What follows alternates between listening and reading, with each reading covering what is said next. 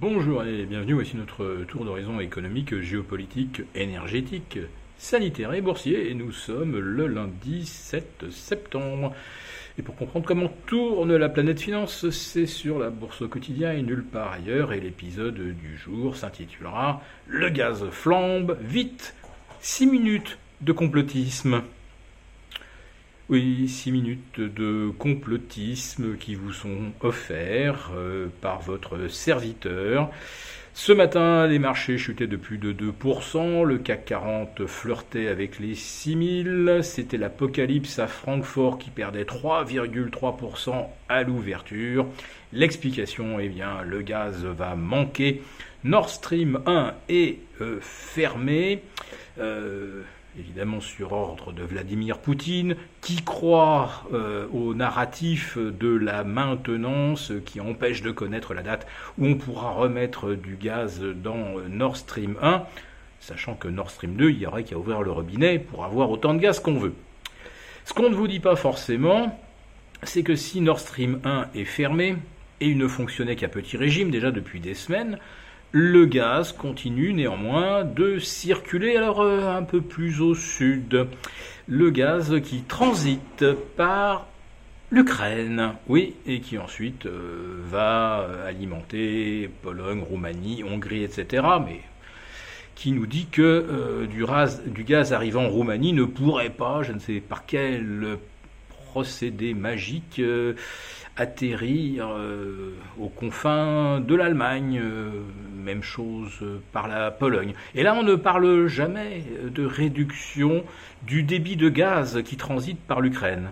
Tiens, bizarre, les Russes n'ont pas encore pensé à détruire les gazoducs euh, exploités par Gazprom, ni en les bombardant, ni en les sabotant. D'ailleurs, Moscou continue même de verser les redevances à Kiev euh, pour donc assurer le transport euh, du gaz vers les pays occidentaux. Alors je ne sais pas si là je suis en train de faire du complotisme, donc comme je ne suis pas complètement sûr, je vais donc basculer sur un sujet où là je suis certain euh, d'être le complotiste de service. Eh bien si je vous dis que d'ici la fin de l'année on ne manquera peut-être ni de gaz ni d'électricité. Alors le gaz, bon, il va falloir quand même ouvrir les terminaux GNL en Allemagne. Il paraît que les travaux avancent rapidement.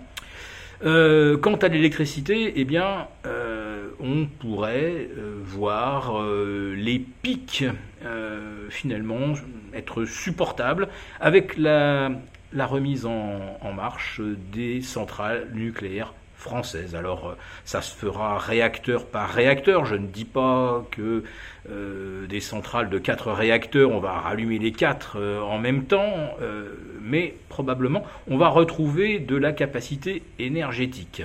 Alors évidemment, aujourd'hui le narratif n'est pas du tout celui-là. On nous parle de réduire le nombre de trains en circulation en France.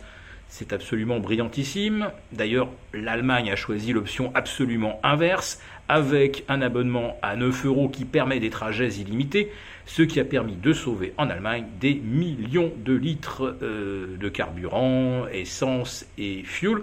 Le fuel, c'est intéressant parce que c'est ça qu'on va brûler dans des centrales thermiques classiques si jamais on manquait un peu de gaz. Donc avoir euh, sauvegardé du fuel, c'était pas idiot. C'est pourquoi en France, donc, on décide qu'on fera circuler moins de trains. Alors moi, je suggérais par exemple de supprimer les TGV des neiges, puisque si l'électricité reste à 400 ou 500 euros le euh, gigawatt, euh, du coup, les stations de ski, elles vont pas pouvoir faire tourner les remontées mécaniques, les canons à neige, etc. Ça sera beaucoup trop cher, ou alors il faudra doubler le prix du forfait ou arrêter euh, une remontée mécanique sur deux. Et là, ça va probablement pas attirer grand monde. Et si finalement, euh, au mois de décembre et pendant Noël, on retrouvait euh, une offre de courant suffisante et avec des tarifs retombant, je l'espère, en dessous de 100 euros, puisque, je vous le rappelle, EDF euh, e produit actuellement autour de 42. En tout cas, c'est le prix où EDF est contraint, est contraint de vendre son électricité à ses propres concurrents qui pouvaient le revendre, rappelez-vous, il y a une semaine, jusqu'à 800 euros. Voilà, 20, 20 fois plus cher.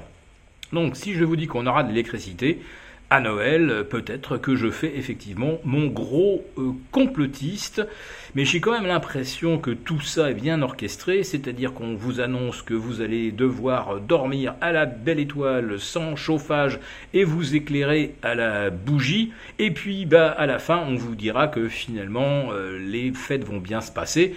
C'est un peu comme si on vous dit on va vous administrer 50 coups de fouet et que euh, à la fin on vous dit bah, vous ne ferez que 50 pompes.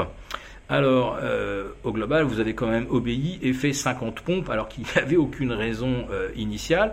Mais bon, tout ça, ça participe euh, à des stratégies de maintien de la population sous l'autorité, si ce n'est des manipulations honteuses de la psychologie humaine.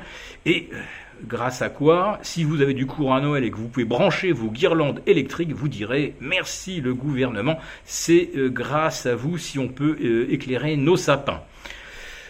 Voilà, donc euh, j'ai fini avec mon complotisme pour aujourd'hui. Si cette vidéo vous a plu, n'hésitez pas à nous mettre un pouce.